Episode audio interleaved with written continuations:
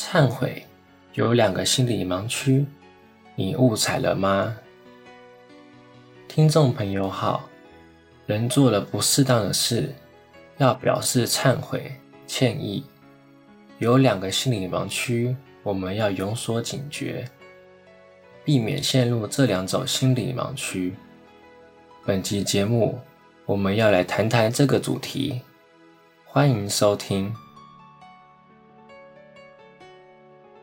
向别人表示忏悔、歉意，最大价值不是在于安慰对方、平抚对方的怨恨，而是能够减轻我们自己精神上的罪恶感。对于能够安抚到对方的情绪，也是会有一点边际效应。然而，对方的情绪绝对不会因为你的道歉就能马上平息。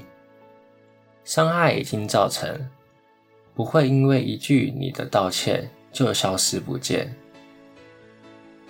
譬如夫妻俩吵架，因为你的过失带给对方损害，即使你一再说抱歉，然而实质的损失不会因为一句对不起就消失。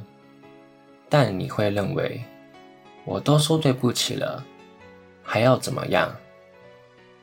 如果你这样想，说明你是一个唯心论者，或是纯精神论者、纯动机论者。此时，你已经落入了一个心理盲区。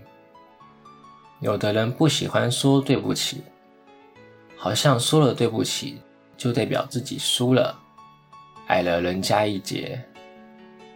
这实在是脑筋没能转过来。试问，你说对不起，对方的损失也不会消除，你输在哪里？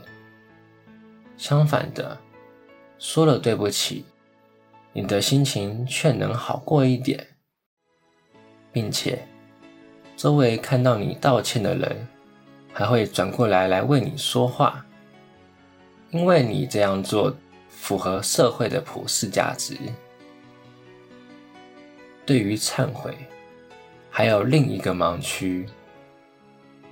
佛弟子在拜忏的时候，心里会有这样一个想法：弟子已经诚心拜了三天，也已经知错了，希望佛菩萨能够大慈大悲，将我的过错一笔勾销，忏罪清净。试问，如果欠别人二十万，你想不还行不行？法官判案的时候，会一笔勾销吗？正常的拜忏是这样：钱要还，欠债不可以要求佛菩萨一笔勾销，因为不打算还钱的人并没有真正忏悔。真正忏悔的人会道歉，而且他的想法是欠钱还钱，欠命还命，这样的忏悔才值得原谅。真正的上品忏是愿意身体力行，不惜流血流汗，也要补偿人家。反过来，如果受伤害的是你，而对方认为，我都说对不起了，你还要怎样？你可以跟他说，我要你赶快补偿我。我们需知道，不要计较是姑息养奸。若你真的不计较，可以让他先补偿，先让他学会敢做敢当，等他补偿以后，再退一些给他。